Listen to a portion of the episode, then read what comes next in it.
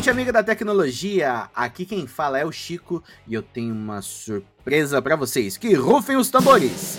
Está chegando ela, a nova host do podcast, a Priscila! E palmas para Priscila! A gente tá aqui, eu tô aqui com a Priscila do meu ladinho e para que ela possa ir chegando, se acostumando aqui, eu quero que vocês conheçam ela um pouco. Oi, Priscila, tudo bem? Como vai você? E aí, galera, tudo certo? Como é que vocês estão? Priscila, que prazer ter você aqui com a gente. Você estava outro dia num podcast, agora você está chegando como host. Como que é essa experiência? Nossa, vou dizer que é uma experiência bem diferente, assim, tá do outro lado da mesa, né? A gente tava gravando aqui agora, eu tava bem nervosa, primeiro episódio aí, mas estou bem feliz com, com essa mudança. Eu acho que vai ser uma experiência bem diferente, bem divertida. E para você ouvinte que quer ter, quer ter uma ideia de como que é a, como que é a Priscila, Priscila, se descreva pra gente, assim, fala um pouquinho de como você é fisicamente, como você pensa, como você vê a vida, quais são seus hobbies. A Priscila pela Priscila, como que é você, Priscila? Fala pra gente. Vamos lá, pergunta profunda, né? Começamos assim. É, bom, eu me descrevendo fisicamente, né? Eu sou uma mulher branca, atualmente o cabelo tá ruivo, mas vai mudando aí de vez em quando. Tenho, tenho 23 anos, fazer aniversário aí daqui a pouco, vou fazer 24 aninhos. Tô na Bevtech como arquiteta hoje, trabalho na torre de logística. Tô na empresa já há uns 4 anos e meio e eu cresci muito aqui, eu entrei como como dev júnior, né, lá alguns anos atrás, e hoje estou aí como arquiteta, então eu tenho muito a agradecer muita gente que eu conheci, enfim, pude trocar ideia aí durante essa jornada. Falando da Priscila além dos rótulos, né, como a gente costuma dizer, cara, eu tenho vários hobbies, eu danço, faço danças urbanas, Logo, inclusive, vou uh. me apresentar. É, vai ter uma apresentação Uou, aqui da cidade. Eu quero ver. Cara, você vai ter que vir pra Blumenau, assim, mas, né, tá aí, fica, fica o convite. Me dá um toque eu compro o ingresso pra ti, se for o caso. Mas é bem legal, assim, é uma coisa que eu adoro fazer, eu acho que a sensação de tu estar tá ali na coxinha antes de entrar no palco, ela é muito diferente, assim, muito marcante pra gente. Nossa, na hora que você sobe, assim, a perna meio trêmula, dançar e tal, é, é bem, uhum. bem massa. Eu gosto bastante de praia, tô tentando me aventurar no surf ultimamente, mas sigo levando os meus pacotes, né? Ainda tentando ficar assim meio estável, de boa em cima da prancha, relaxar e tal. Gosto muito de jogar vôlei também. Então, tô aí sempre tentando puxar uma turma ou dupla que seja. Gente, inclusive, eu fui jogar de dupla recentemente. Só a gente foi em duas ah. duplas, né? Uma hora. Nossa, no final uhum. eu não conseguia mais me mexer direito. Eu não tava conseguindo correr atrás da bola, Meu porque Deus. cansa muito dupla na areia. Demais, assim. areia, Nossa. né? Foda. Uhum. E eu acho que eu não tenho o preparo físico para isso. Então talvez tenha que incluir um combo aí. É, sei lá, fazer algum funcional, algum crossfit da vida para tentar aumentar um pouco mais a resistência, mas enfim. E cara, aquela coisa que acho que todo mundo gosta um pouco, pelo menos, de fazer, viajar, né? Acho que esse é, o, é uma coisa que eu gosto bastante. Tô dando umas experimentadas aí com vida de nômade digital de vez em quando também. Então tá sendo bem uma experiência bem legal. Sensacional, Priscila. Muito prazer conhecê-la e conhecer seu, esse seu lado também, além dos rótulos, né? Além da, do teclado do computador. E sabe o que eu achei mais da hora de tudo que você falou? É que você tem muito em comum com o nosso entrevistado de hoje, que vem falar pra gente sobre como foi o ano de 2023, quais são as tecnologias que mais impactaram aqui na BFTech, né? Ele, que é jogador de vôlei, que é músico, e dizem aqui as más línguas que também é crossfiteiro, vem vindo aí o nosso CTO, ele tá aqui atrás das coxias, dando risada da minha cara, para falar com você, querido ouvinte, com você também, Pri, sobre os anos, o ano de 2023. Vamos nessa? Bora! Vambora!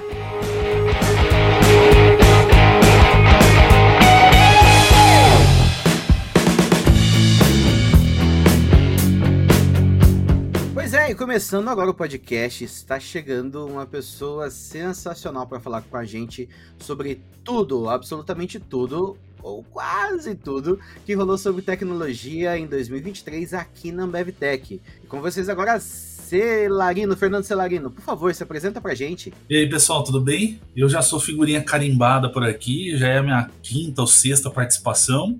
Sou Fernando Celarino, CTO da Ambevtech, responsável por toda a parte de engenharia da companhia nos últimos três anos. Sensacional, Cela. E antes da gente começar a falar sobre tecnologia, eu queria dar aqui uma volta né, uma volta pra galera te conhecer um pouco melhor. Cara, outro dia eu fui pesquisar uma foto sua, não vou dizer o motivo, né? E fui lá no Google, pesquisei e vi você, cara, num time de vôlei.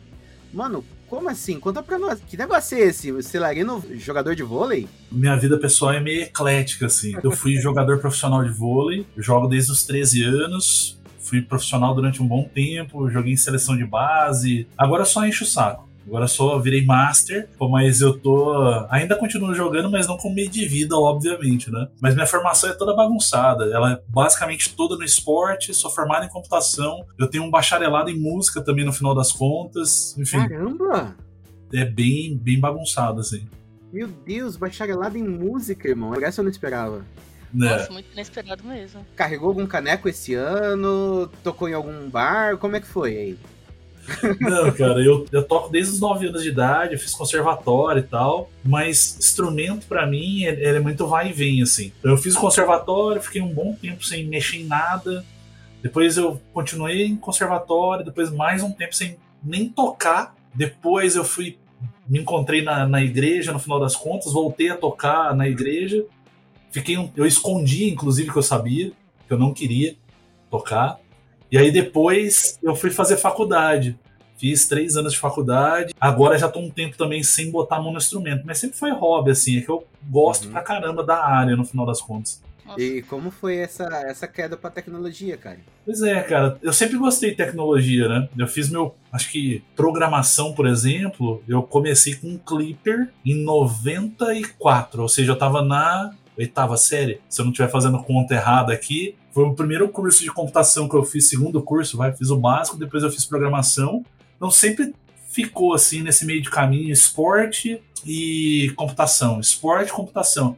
E música era muito hobby assim no final das contas. Uhum. Eu fui muito mais estudar música, porque eu era absolutamente zoado e bagunçado por todo o pessoal em volta a respeito disso mais uma insegurança no final das contas do que efetivamente um gosto. Cela, e falando em tecnologia, assim, né? Hoje muita gente ainda tem dúvida da nossa estrutura, como que a gente se organiza, assim, como que a gente trabalha no dia a dia. Então eu queria te perguntar se tu poderia explicar um pouco mais pra gente como que é formado hoje o nosso time de, de engenharia, enfim, como que a gente se organiza também nas torres, nos chapters. Tá bom. Vamos lá. Hoje dentro da Ambevtech, a gente tem o que a gente chama de torre, que são basicamente estruturas de engenharia de produto que atendem ao negócio. Né? Então a gente tem hoje quatro estruturas, o que a gente chama de supply chain, que é logística mais supply, a gente tem vendas, a gente tem functions também, e functions é um conjunto de áreas ali dentro e a gente tem vendas.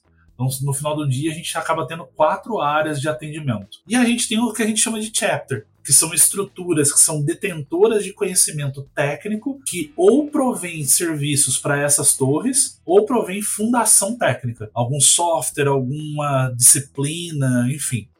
Engenharia, ela é um chapter que ela tem várias coisas dentro. Então ela tem dois chapters dentro, que é um chapter de arquitetura e um chapter de QA, de qualidade. Ou seja, é assim que a gente distribui conhecimento para as torres. E a gente tem outras duas estruturas. Uma delas é de cloud, que também, vamos lá, vamos chamar de chapter, que também tem um chapter de confiabilidade, que a gente provê serviços de SRE para dentro das torres, e a gente cuida de toda a parte de cloud, e uma estrutura nova, que tem um ano, um ano e pouco para cá, que é a estrutura de plataforma de engenharia. Ou seja, basicamente toda a fundação, componente, é, design system e algumas outras estruturas que são comuns para a companhia como um todo. Então, basicamente, quando a gente olha para engenharia, são essas quatro estruturas que a gente tem dentro. Cara, bacana. Essa estrutura é bem legal, a gente sempre tá revisitando ela, porque, principalmente para quem tá chegando, ela não fica muito clara, né? Eu mesmo levei assim um bom tempo para entender. Pô, mas como assim? O que, que, é, que, que é chapter? O que, que é capítulo? É um livro esse negócio, pô? Lá, não. Aí a ficha foi caindo, aí eu fui entendendo e tudo faz um grandíssimo sentido. Cara, a gente, você, na verdade, em muitas reuniões sempre apresenta lá aquelas três imagens, né? A pista da avenida e não sei o que e tal. que servem para exemplificar mais ou menos como tem sido a nossa jornada, né?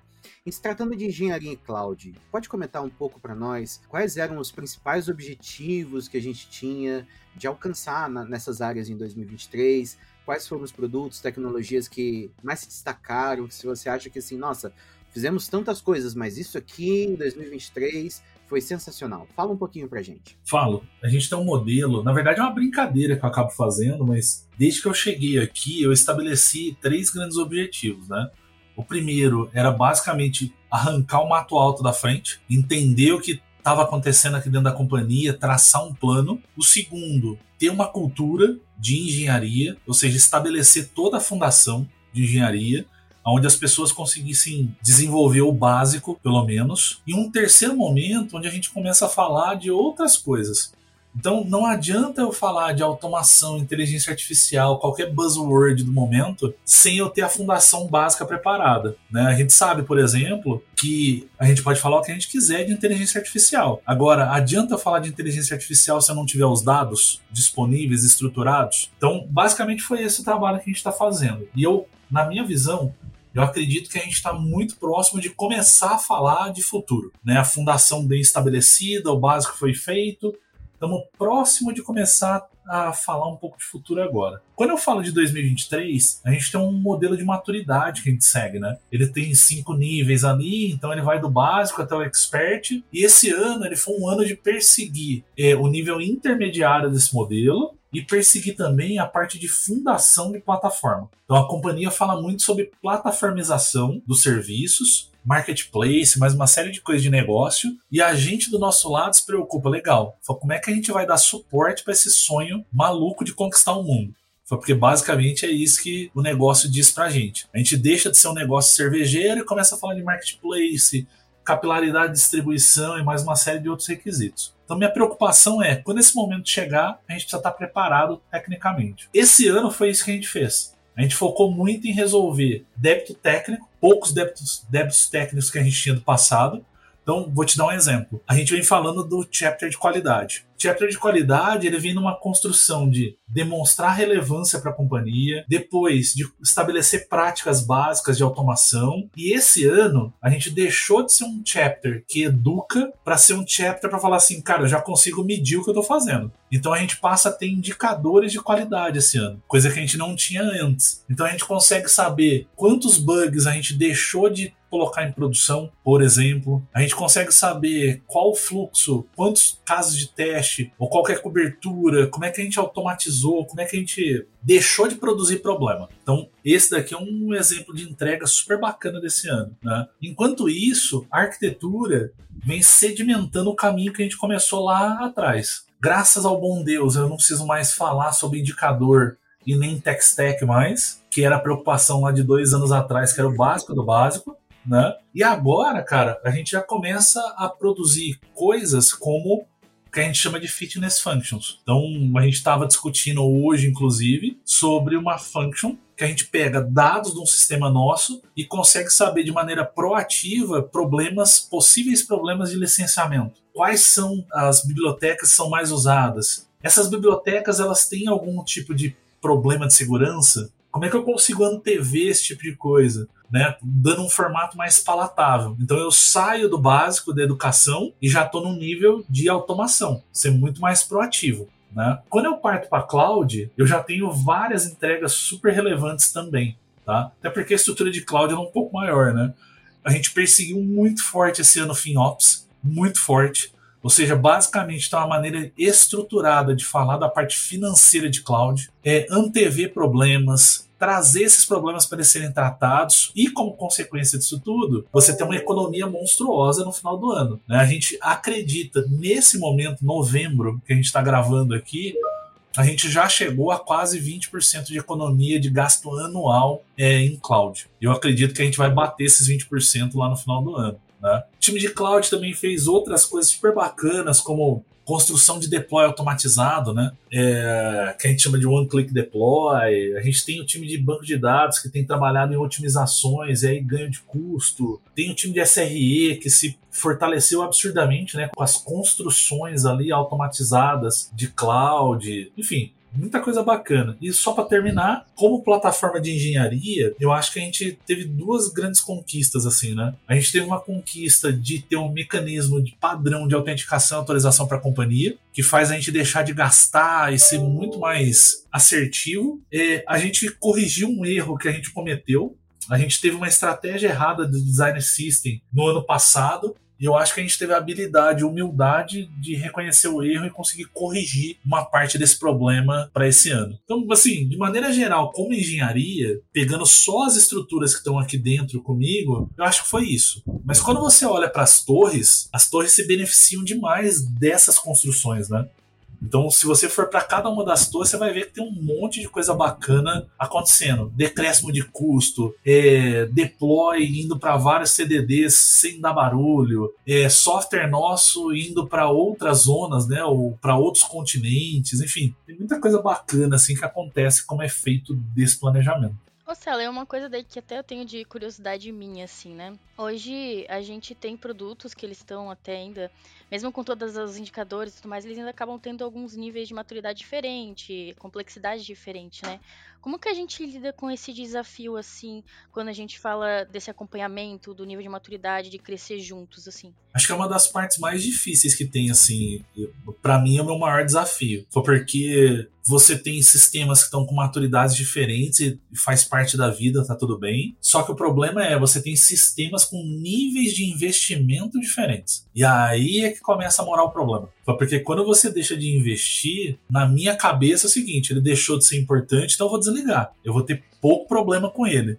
Mas o que acaba acontecendo é que a gente ainda está melhorando o nosso planejamento de substituição dos sistemas. Então, às vezes a gente deixa de ter investimento e não preparou, separou o investimento para a substituição desse negócio. E aí acontece um desnível muito grande. Essa é a minha maior preocupação que eu tenho hoje. Como é que a gente tenta fazer para diminuir o risco, tá? Todo ano a gente faz um planejamento de engenharia que inclusive está para acontecer semana que vem em Blumenau, né? A gente está indo para lá planejar como é que vai ser o próximo ano.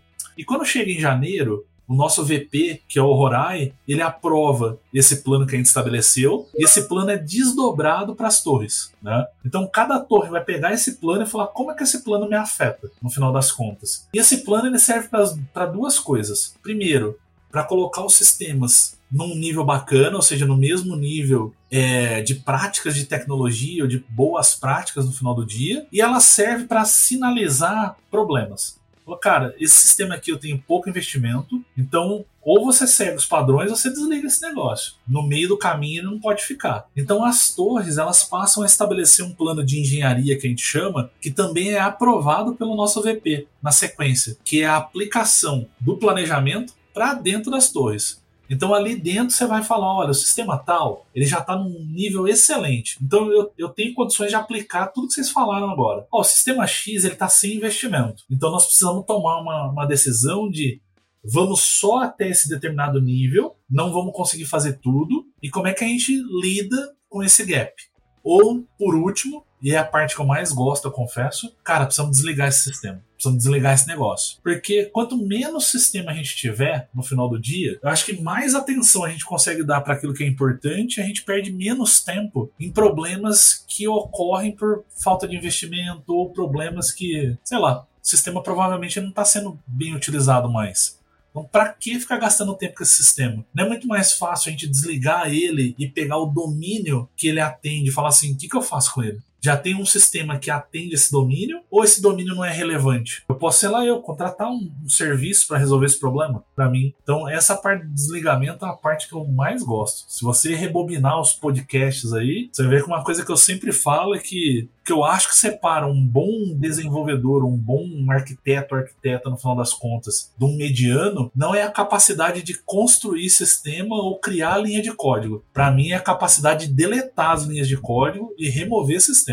Para mim, essa daqui é que diferencia um bom profissional de um profissional médio. É bem porque produto e projeto são coisas diferentes, né? O projeto você faz, ele tem um fim. Um produto não, ele precisa estar tá sempre se renovando, até porque software passa por entropia, né? Bibliotecas desatualizam, a gente encontra vulnerabilidades, etc, etc, etc, né? Então a gente tem aí vários desafios para um software por mais que, poxa, está entre muitas aspas pronto, né? A gente tem a questão do, do investimento.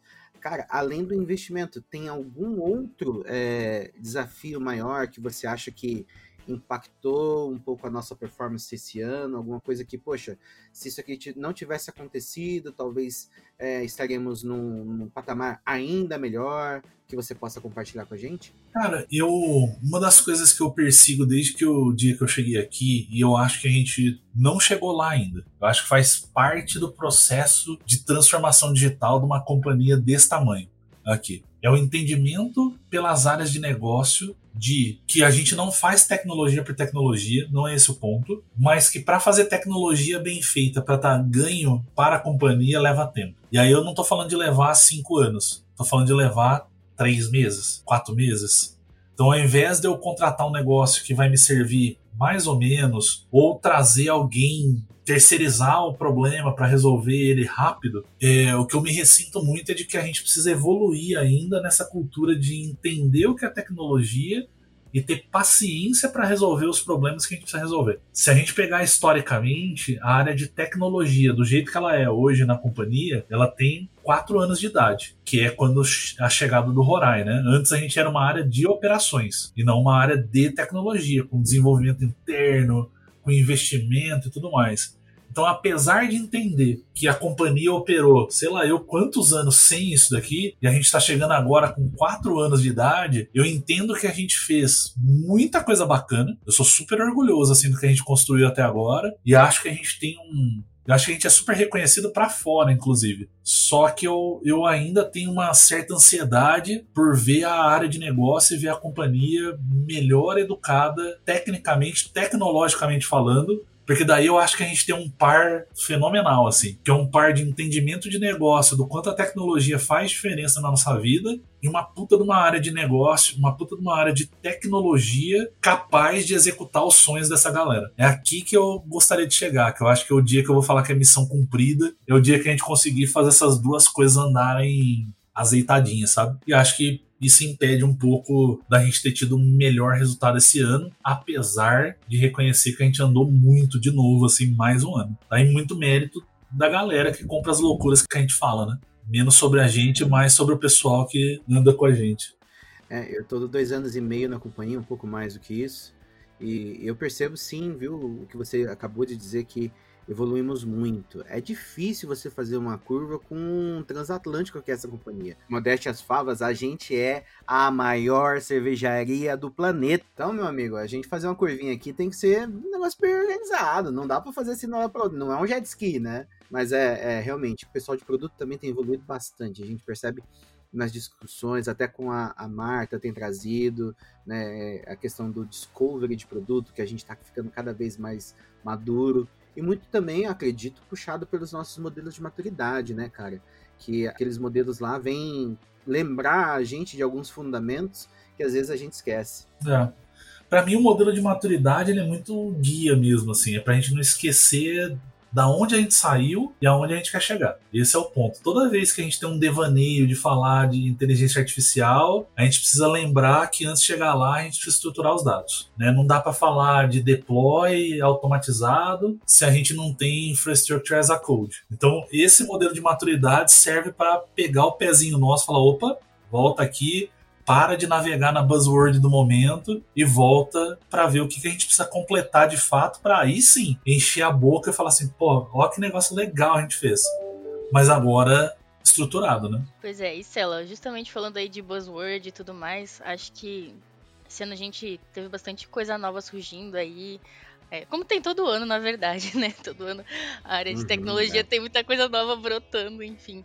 Ah, falando muito sobre chat GPT, por exemplo, que pode até influenciar muito o nosso dia a dia, né? Galera jogando bloco de código lá pedir pro chat girar teste, coisas nesse sentido. Como que a gente lida com isso e como que a gente lidou com isso ao longo do ano, né? É, dentro dos nossos times, a gente, enfim, teve alguma integração de alguma dessas ferramentas novas, alguma coisa nova que surgiu aí? A gente tem bastante coisa acontecendo, assim, né? A gente tem bastante pesquisa, tem uma galera testando tecnologia, mas vamos dividir em duas partes, né? Acho que a primeira parte é o que a gente tentou aplicar esse ano. O que a gente tentou aplicar? IA generativa, não tem muito como sair disso, né? Pegando os princípios de ChatGPT e tentando trazer aqui para dentro o funcionamento. Então, tem algumas coisas que a gente tem testado, inclusive lá no CSC, já com algum sucesso, com modelos com uma boa acurácia. A gente tem modelos de inteligência artificial funcionando também em outros locais, mas de maneira mais básica, mas já no movimento com relação a isso. É... e tem outras coisas que eu considero tão importantes quanto a buzzword do momento, assim. A gente, por ser uma cervejaria, cara, eu acho que a gente precisava investir muito em IoT, por exemplo. Eu acho que a gente não investe tanto assim. Então, para mim, a IoT é uma prioridade, né, no final das contas. Uma coisa que eu acho que vem junto com a IoT, que eu acho também que está melhorando e que eu acho que a gente deveria investir mais, é computação visual. A gente tem muita possibilidade de detecção é, em termos de segurança do trabalho, carregamento de caminhão, logística, segurança de portaria. Cara, tem possibilidades infinitas assim com, com relação à computação visual. Eu, honestamente, focaria mais nessas coisas, tá? Apesar da gente já ter resultado. Né? A gente tem o Soda Vision, Line Supply, a gente tem essa iniciativa do CSC agora de Data Analytics. A gente tem muita coisa rodando, né? O que, que a gente tenta fazer, que é a segunda parte da resposta? O que eu tento fazer é tentar organizar um pouco melhor essa busca por tecnologia nova. Então tem um monte de local onde a gente pode absorver conhecimento e entender quais são as trends do futuro, né? E trazer um pouco mais perto. Eu falo muito de Gardner, você tem PwC, você tem uma série de institutos assim, ou organizações que ajudam a gente a direcionar. O que eu falo só é que a gente não deve acreditar 100% no que está escrito lá, porque é tendência. Então a gente precisa fazer uma análise crítica, que é onde entra o que o Chico falou a respeito de produto. Né? Qual é o benefício de eu trazer uma tecnologia dessa? Como é que eu experimento um negócio desse? Então, o que a gente está tentando fazer agora é organizar um pouco mais o roadmap de futuro dessas trends tá? Para a gente poder absorver melhor e dar a oportunidade da galera ter, inclusive, infraestrutura, na acepção da palavra mesmo, para usar isso, né? Porque você ficar construindo coisa do zero o tempo todo, cara, é um desperdício de dinheiro tremendo. Então a gente já sabe que a gente tem cervejaria em tudo quanto é lugar, já sabe que tem IoT. Qual a fundação que a gente está criando? Essa é a minha maior, mais do que o IoT, é a fundação para utilizar ele. Essa é a minha maior preocupação. Uma vez estabelecido, a gente deixa de gastar dinheiro aonde não precisa. Acho que esse é, o, é a minha maior preocupação. Mas eu encorajo fortemente a galera a olhar trend de tecnologia nova, ser super crítico, não engolir tudo que é dito no YouTube. No final das contas, cheio de vídeo no YouTube, de, cheio de gente conhecedora de tudo, né? Tão difícil a gente conhecer o básico, imagina tudo. Então, esses são os meus alertas, assim. Cara, tecnologia é bem-vinda, é nossa obrigação como área de tecnologia trazer, mas, cara, ouça com parcimônia. Não engole tudo que você ouve por aí, que você lê por aí, não. A, é, a gente até tem uma reunião que eu participo, participei durante muito tempo, não participo mais, que era a SRB, é essa oportunidade das pessoas da cervejaria trazerem ideias de automação, algumas iniciativas que eles mesmos começaram, né? Para ver se há a possibilidade de ser acampado, abraçado pelo time de, de desenvolvimento, time de produto, ou ficar ainda uma experiência do tamanho que está lá dentro da própria planta. Alguns produtos muito importantes nasceram a partir daí, né? E outros ah, ficaram do tamanho que estavam, porque estrategicamente era o que tinha que ser, né? Mas eu acho muito interessante isso, porque a gente tem um profissional que, ao mesmo tempo que ele faz cerveja, ele tá lidando com circuito, ele tá lidando com a IoT. É, será que, Sela, esse é o verdadeiro full stack? tô, tô, encaminhando a pergunta aqui para outro lugar que acho que você sabe, né? A gente tá aqui fazendo um estímulo para a galera ser cada vez mais full stack. Tá? Eu queria a sua definição de full stack e, e como que está sendo isso agora nos nossos times da companhia. Ah, eu vou até dar um exemplo, cara, que é para tentar não, não tumultuar um negócio que é simples, uhum. tá? E, como companhia, o que eu acho? Eu acho que quando a gente fala, vamos lá, principalmente back-end e front, no final das contas, eu acho que a gente deveria caminhar para um modelo mais full stack, com gente conhecendo bem das duas coisas. Eu acho que faz bem, como profissional, para a pessoa e para a companhia, que a pessoa entenda o fluxo inteiro. Obviamente, gente, raramente a gente vai ter uma mosquinha branca lá que sabe 200% de back e 200% de front. A pessoa sempre vai ter uma predileção. Cara, na minha carreira eu sempre mexi com os dois. Agora, você falar para mim o que eu prefiro, eu prefiro back, mas eu me viro no front. Eu tenho zero problema em sentar aqui e fazer. O que eu queria, o que eu queria, o que eu desenho, o que eu tento fazer para a companhia é um pouco nessa linha. É de ter profissionais que operam bem nas duas disciplinas, mas a gente nunca vai se livrar da necessidade de ter especialista. Então, uma hora ou outra, a gente vai precisar de um especialista de front-end. Nós vamos precisar do especialista de back-end. Quando a gente fala de data science, por exemplo, a gente tem uma divisão clara né, entre quem é o profissional do BI, quem é o cientista de dados, quem é o engenheiro de dados. Agora, é raro você achar um cientista de dados e um engenheiro de dados, vai, vamos lá. Mas se achar, porra, excelente, cara, muito bom, né? Então é mais ou menos nessa linha. E aí eu só queria dar um último exemplo, que é um exemplo barra reconhecimento, tá? Eu fiz uma visita em Jacareí, na cervejaria de lá, tem um mês. E eu conheci um rapaz que por uma tremenda uma sacanagem, cara, não vou lembrar o nome. Mas ele ele é um cara que ele é formado em robótica, ele é PhD nesse troço. Ele trabalhou fora do país na Europa. Te arrisco a dizer que nos anos de carreira que eu tenho, foi o primeiro gêmeo digital, o digital twin, no final das contas, bem feito bem executado que eu vi na vida. A gente fala muito de digital twin e, de novo, né? Lembra do alerta de eu leio, todo mundo faz tudo, é tudo muito fácil? Cara, esse é um negócio super complicado de fazer. Muita gente vende que faz e pouca gente faz de fato. E esse cara fez. E ele é responsável pelas linhas de produção e determinar o que vai ser melhor, simulação. Cara, é um cara sensacional. Meu, não dá para exigir que eu faça o trabalho dele. Eu não vou conseguir. Ninguém vai conseguir. Com a qualificação que ele tem, ah, cara, é muito difícil. Então, esse é um exemplo barra reconhecimento do trabalho que esse rapaz fez, que é sensacional, mas muito para embasar o que eu estou dizendo. Eu gostaria de ter cada vez mais profissionais com um leque de habilidades maior, mais variado, vai? Mas a gente nunca vai conseguir deixar de ter especialista, né? Onde nós vamos achar um especialista em robótica? Onde a gente vai achar um cara que participou de fato de microserviços de alta capacidade, alta disponibilidade, que também conheça sobre micro front entende e que saiba fazer simulação de processo. Não vamos achar. Então, é muito essa linha. Quando tiver, traz. É isso que eu quero. Eu queria cada vez mais gente com mais habilidades. Mas quando for necessário ter um especialista, zero problema, cara. O que eu não queria, o 100% de especialista. Isso eu não queria. Que me parece muito a pessoa apertando o seu parafuso sem conhecer o parafuso do outro. Eu acho que a chance da gente terminar com um negócio com Frankenstein lá no final é muito grande. Quando a gente tem muito especialista, cada um fazendo o seu ali. Posso estar errado, mas é, é o que eu penso. É um pouco daquela carreira em T, né? É, cada vez mais. Cada vez mais a carreira T. A Ilana gosta de falar isso, inclusive, que é a nossa gerente que cuida de educação aqui. É, e até se ela falando desse teu desejo, assim, de ter a galera sempre mais multidisciplinar, enfim, conhecendo pelo menos um pouco de cada coisa, é, que tipo de curso, enfim, plataforma que a gente tem disponibilizado para a galera de modo geral, para que eles consigam desenvolver essas skills diferentes que a gente gostaria que eles tivessem hoje, né? Sim. Ah, internamente falando, a gente tem muita possibilidade de treinamento, né? A gente tem plataforma para isso, a gente tem Ambev On, a gente tem The Grid, a gente tem outras plataformas, a Udemy, por exemplo, que a gente tem até parceria. Então a gente tem muita possibilidade de desenvolvimento interno. Agora, duas coisas que eu gosto pra caramba, assim, que eu falo para todo mundo, assim, cara, a internet, se você souber pesquisar bem, ela é um mar de oportunidade. Que nem eu falei para vocês, o Gartner tá lá aberto. Você pode ir lá e pesquisar o que você quer. Você tem gente, cara, que faz da vida dessa pessoa uma possibilidade de ensinar. Então você acha um monte de curso bem feito no YouTube, de graça aberto. Você tem muito paper, você tem muita gente boa, artigo,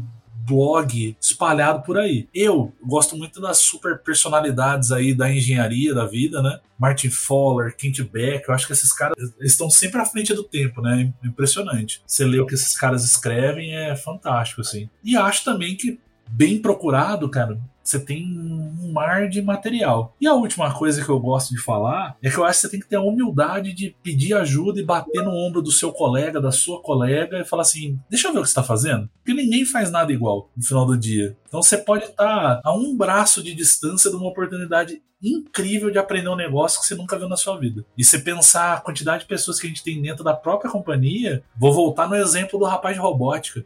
Aonde eu ia imaginar que dentro da Ambev tinha uma pessoa PhD em robótica que fez um dos digital twins mais bem feitos que eu vi na minha carreira. Mas jamais, jamais, jamais, jamais. O que eu aprendi com esse rapaz em 20 minutos de conversa, não sei se um mês de curso pago numa universidade X daria o mesmo efeito. Hum, a diversidade de gente que a gente tem aqui dentro para perguntar, interagir é tremenda. Eu arriscaria fazer isso um dia. Bater no ombro do seu colega, do seu colega do lado, perguntar o que ele tá fazendo. É, pois é. E aí hoje a gente tem alguma comunidade assim interna, ou pequenas comunidades talvez, que tem esse intuito justamente de trocar essas figurinhas, assim. Porque, por exemplo, assim como você tá mencionando desse cara que é super foda em robótica, cara, eu nunca tinha ouvido falar dele, assim, sabe? Assim como acho que você também não tinha conhecido ainda, né?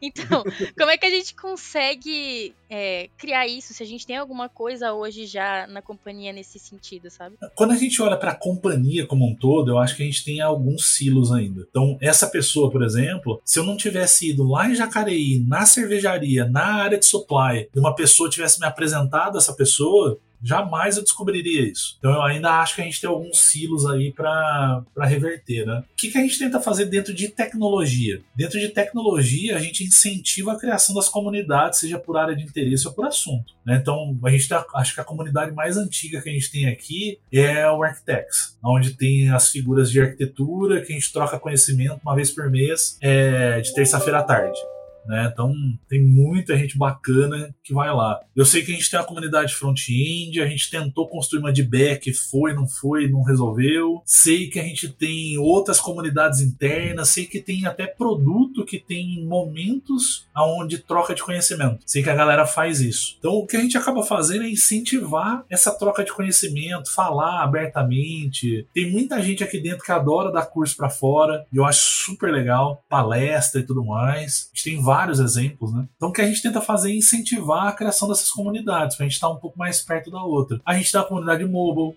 por exemplo, tá meio devagarzinho, mas ela tá lá. Ela era super ativa, agora deu uma baixadinha, vamos ver se a gente recupera. Enfim, eu acredito muito nisso. Não acho que exista um modelo da companhia para as pessoas. Eu acredito num modelo feito pelas pessoas porque elas vão determinar o que é melhor para elas no final do dia. Aí, aí eu acho que ela funciona bem melhor do que eu tentar falar o que é bom pra essa galera. E aí a gente consegue até dentro dessas comunidades tirar inputs assim de próximos passos futuros, como você tinha comentado no começo, né? Por exemplo, ah, talvez trazer esse pessoal dentro dessas comunidades para participar desse nosso planejamento pro ano que vem e tudo mais. A gente tem feito isso? Tem, tem feito. Essa daí acho que é uma das partes mais legais, tá? Dessa história toda, porque surge muito assunto, tema de ajuda e surge oportunidades. Então, vou te dar dois exemplos concretos aqui de coisas que aconteceram. Né? Quando a gente pega a comunidade mobile, foi a comunidade mobile baseada em quatro, cinco pessoas que ajudaram ali a construir a pipeline padrão para mobile, coisa que a gente não tinha. Porque quando a gente compara, hoje a gente tem um zilhão de back-end, meio zilhão de front e 100 mobile. Vai, vamos colocar assim, exagerar aqui. Então a gente começou a fazer pipeline padrão para essas outras áreas, né? Para onde a gente tinha mais necessidade. E a galera de mobile entrou ajudando na construção da pipeline. Por exemplo, foram essa galera que fez. Né? Quando a gente fala da comunidade de front-end, essa galera ajudou demais a encontrar os problemas do design system inclusive a criar um conceito que a gente chama de multiplicadores para ajudar na construção conjunta do design system, no final das contas. Essa galera dando palpite, né? Vamos pegar um outro exemplo diferente. Essa é opinião minha, tá? É polêmica, mas é opinião minha. Eu acho que com a criação dos ORMs, os caras que abstraem, vai a camada de persistência para o banco de dados, eu acho que a gente tem perdido consistentemente a capacidade de entender o que o banco de dados faz, o que ele é e o que está lá dentro. Pô, eu acredito piamente que a gente tem perdido isso. Cara, executar um query plan, saber o que é um índice, saber rotina de limpeza, um table space, otimização. A galera perdeu esse contato. Então, o que, que a gente fez? Baseado no entendimento que estava faltando isso, o time de banco de dados começou a cair para dentro do Architects e fazer palestras de banco de dados. Acho que o pessoal está na terceira ou na quarta, se eu não me engano, seguida já. Falando sobre índice, diferença de SQL e NoSQL, então, essa é outra coisa. E por último, tem muito insumo do planejamento estratégico que a gente vai fazer semana que vem que saíram das áreas, né? Então eu sei, por exemplo, que o time de arquitetura sentou com as figuras de arquitetura de cada uma das torres para fazer uma retrospectiva do que foi bom, do que foi ruim esse ano. Né? Cara, isso daqui não prestou. Pô, isso daqui foi muito legal. Então, os insumos dessas reuniões, elas vão servir como base para a gente fazer o planejamento do ano que vem. Quando a gente fala de ah, que raio é um chapter, no final das contas, isso daqui é um funcionamento perfeito de um chapter. Um time de arquitetura funcionando junto para construir, dar insumo para o planejamento de arquitetura da companhia para o próximo ano. Para mim, isso daqui, ver isso acontecer é um negócio sensacional, tá? Tava ouvindo você falar e lembrando de algumas iniciativas que eu vivenciei, às vezes aqui dentro da companhia, né, com Tech in Cheers e em outros espaços também, que às vezes as pessoas desenvolvedoras simplesmente pegavam, se reuniam e iam conversar sobre um determinado assunto, né? A gente pode falar sobre coisas mais avançadas, tipo micro front-ends, é, é, thread, garbage collector, como funciona, etc e tal. Mas, poxa, o mercado está sempre entrando gente nova. Então, uma pequena talk sobre, tá, como que eu crio uma imagem Docker de 15 minutos pode adiantar tanto a vida de alguém, né? Ou como que eu uso o WSL, né? São iniciativas que a gente pode tomar dentro da própria sede. É, a, a ideia é essa, cara. Por exemplo, o time de cloud agora, toda sexta-feira, se eu não me engano, acho que termina na próxima semana, se eu não estiver falando bobagem. Mas eles criaram um esquema de monitoramento as a code. Né? Então, eles estão pegando toda sexta-feira e abrindo uma sala para falar: entra aí, gente, vamos fazer junto. Eu vou mostrar o que eu fiz e vou te ajudar a criar o seu. Esse daqui é outro exemplo massa assim, de chapter. A galera de plataforma de engenharia, com esse negócio de autenticação e autorização, uh, senta com a galera e fala: Cara, vou te ajudar a ver como é que estão as roles, se o seu projeto está preparado para ter o esquema de autenticação e autorização que a gente está fazendo.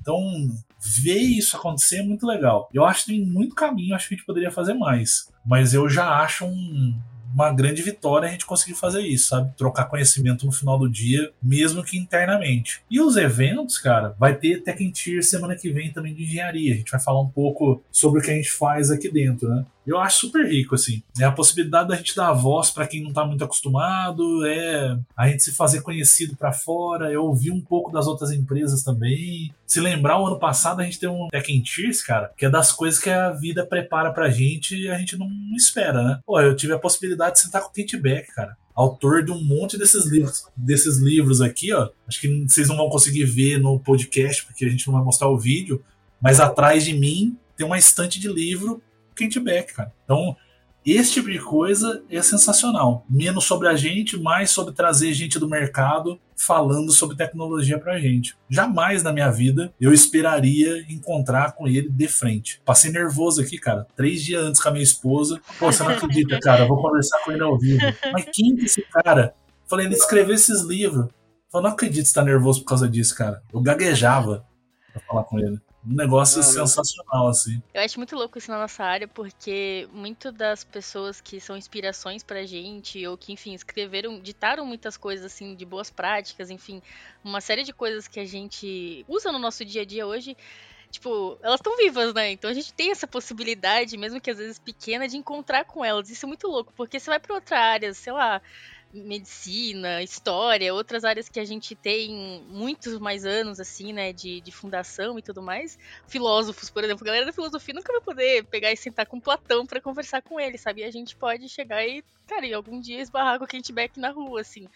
Então isso é muito louco. Eu tenho, eu até cheguei para minha esposa, minha esposa não é da área, né? Ela é de outra área. Fica difícil uma pessoa de outra área entender o que significa isso que eu vou contar agora. No dia do Tech Cheers, é, teve um, um, espaço ali de perguntas e respostas pro Kintback, pros outros convidados e tal. E são outros convidados super relevantes também, de gente que construiu o que a gente usa hoje, né? E aí teve uma pergunta sobre teste unitário, né? Cara, o Kintback, ele falava assim, porque quando, quando eu e fulano escrevemos o JUnit, Unity. Eu falei, cara, eu não acredito que eu usei esse negócio a vida inteira e o cara que escreveu esse bagulho tá aqui na minha frente. Falando que quando ele escreveu com fulano, eu falei assim, eu não posso acreditar nisso. Não faz nem muito senso, sabe? Então, essa parte de. Tô falando do kitback, mas, cara, essa parte de troca de conhecimento da área eu acho um negócio sensacional, sabe? Acho um negócio muito, muito foda, assim, você conseguir sentar com essa galera, ver o que eles fizeram. É, para mim, de verdade, isso foi uma oportunidade de vida. Cela, falando em conhecimento, eu não sei se você recebeu, mas eu mandei de presente para você uma bola de cristal da Shopee, a minha chegou. e agora a gente vai fazer um experimento de futurismo, entendeu? Vamos adivinhar o futuro, tendências para o mercado do futuro. O que você acha que vai acontecer em 2024? A gente pode é, absorver aqui dentro da Ambev Tech. É o ano do Node? Do nada. Gostou essa? Uma provocação barata. Se ela nem viu essa vinda aí. Não, não, não vi. Não. Eu, tava, eu tava até tentando perceber se eu tinha entendido alguma coisa errada no meio do caminho. Mas vamos lá. Pra gente, não. Pra gente não vai ser o ano do novo. O que, que a gente Assim, então uma coisa que eu gostaria de ver, eu não sei se vai vir ou não, mas uma coisa que eu gostaria de ver, cara, é a forma como a gente desenvolve software, ela modificada pela inteligência artificial. Isso é uma coisa que eu acho que eu gostaria de ver e tem uns dois anos que eu, que eu tenho dito que eu gostaria muito dessa mudança. Porque a gente fala muito de inteligência artificial, a gente tem bons exemplos, ótimos exemplos, diga-se de passagem, só que a gente tem muita repetição da mesma coisa, né? Então a gente vive falando de Copilot, a gente vive falando de chat GPT, IA generativa. Só que a gente cai sempre nos mesmos exemplos, cara. Ah, vamos falar de Copilot, tá? Legal, ele vai gerar uma pecinha de código baseado na pesquisa não sei das quantas e tal. Vamos falar de chat GPT. Legal, cara, ele consegue dar uma improvisada em cima de coisas que você coloca ali, consegue responder algumas perguntas, trazer fonte de informação, consegue gerar apresentação. Mas eu vejo a nossa área, não sei se. Acho que a palavra não é pouco impactada, mas eu acho que a gente teria muito mais possibilidade de, de impactar a nossa área do que a gente impacta hoje. A gente fala muito das tecnologias. Né? É, a gente fala muito das tecnologias com aplicação para fora. Então, cara, é, reconhecimento de imagem. Hoje, se a gente treinar um algoritmo com mil imagens de um pulmão com câncer, a gente é capaz de predizer com X% de acurácia se aquele pulmão pode ter um câncer ou não. Porra, cara, quem sou eu para falar que isso daqui não é uma aplicação ferrada disso daí? Mas se você parar para pensar, eu faço eu faço um um paralelo com a sala de aula. Se você pegar uma sala de aula de 1700 com a sala de aula de 2023, ela mudou muito pouco, cara. O material pode ser o mesmo, pode ser diferente, mas continua sendo as carteiras, continua sendo o professor dono do conhecimento ali na frente, inclusive em alguns lugares até com um degrauzinho de diferença físico, que é para dar inclusive a a experiência que tem alguém num patamar superior ali.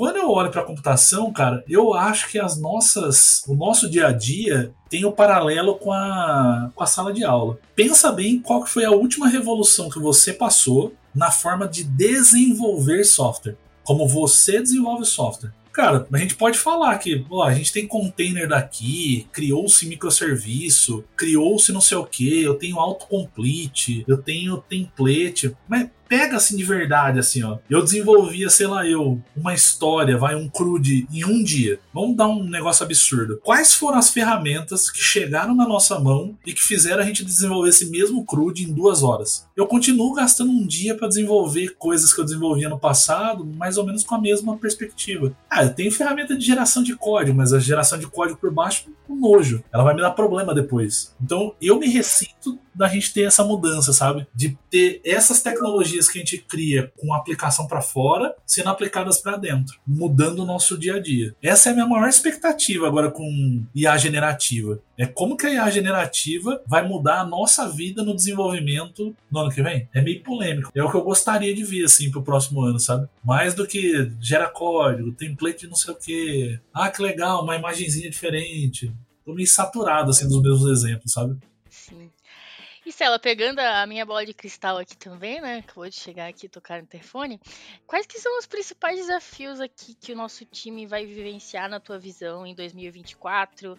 A gente já tem, assim, algum objetivo, um sonho grande que a gente tem setado para nós pro próximo ano? Eu achei que você ia falar de PHP também, só para fazer o gancho com o Node do, do Chico.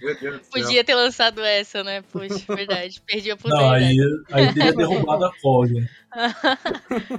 Mas falando sério, o que eu acho que pro ano que vem, eu acho que o maior desafio é como é que a gente a gente faz dos nossos sistemas eles serem um pouco mais eficientes assim é, na construção. sabe? É como é que a gente tem domínios de negócio mais bem atendidos por menos sistemas, como que a gente deixa de ter sobreposição das coisas e como que a gente desliga os sistemas que a gente não está utilizando. Para mim, isso é uma, mais do que o desafio técnico, é como é que a gente moderniza a nossa base e desliga o que a gente não está precisando, sabe? É, isso eu acho que é um desafio, porque se você olhar uma tendência mundial, não é uma tendência Ambev, mas uma tendência mundial é olhar para a parte financeira das empresas e elas terem menos recurso para investimento de maneira geral. Então, eu acho que vai ser comum a gente não ter aquele mar de dinheiro para fazer o que bem entender e tá tudo bem. Acho que é isso mesmo. Então, como é que a gente gasta de maneira mais inteligente os nossos recursos aqui mentais com menos recurso financeiro? Ou seja, como é que a gente cobre mais domínio, os domínios mais importantes? Como é que a gente desliga? Como é que a gente deixa de gastar tempo onde não precisa? Esse para mim vai ser o maior desafio de 2024. Se a gente passar bem nesse negócio, cara, eu acho que a gente vai construir um futuro incrível para 2025. Maravilha, Cela, eu tenho uma notícia para te dar.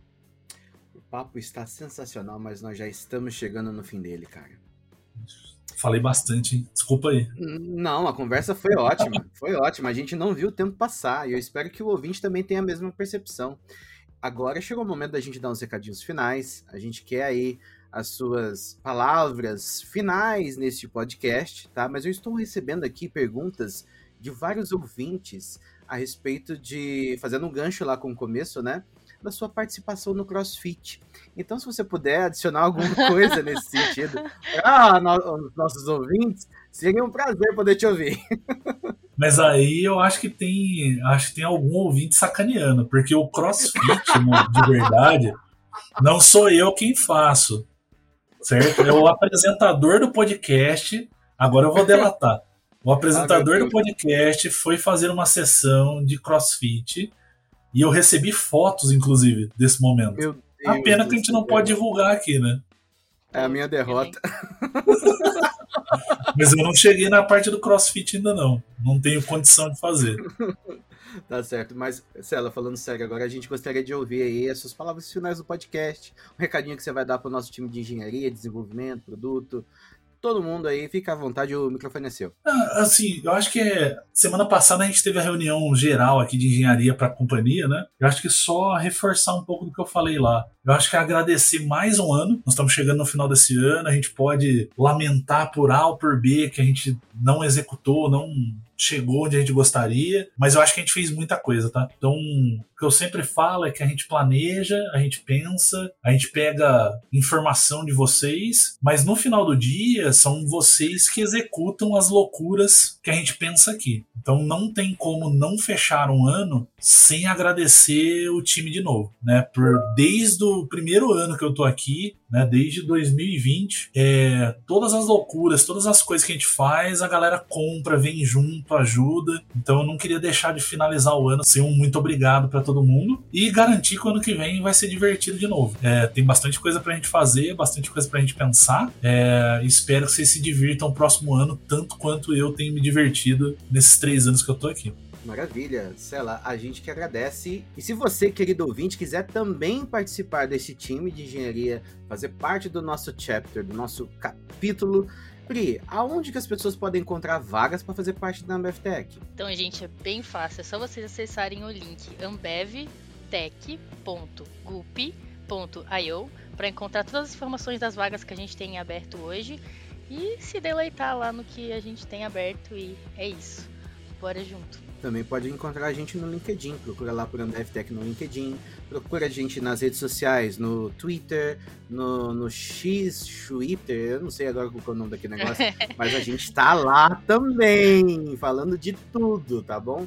Celarino, se o pessoal quiser te encontrar na internet, como é que faz? LinkedIn também. LinkedIn também tá lá disponível. F de faca Celarino. Tá? Quem quiser trocar ideia, fica à vontade. Semana que vem a gente está em Blumenau, né? No dia. Estamos do dia 20 ao dia 23 em Blumenau. Se for ao ar em tempo, estamos por lá. Maravilha. Cara, muito obrigado pelo seu tempo. Obrigado você ouvinte por ter escutado a gente. Mande aí as suas dúvidas, mande aí seus comentários que a gente está sempre com os ouvidos abertos para vocês. Valeu? Galera, até mais. Obrigado. Tchau, tchau. Valeu. Até. Valeu.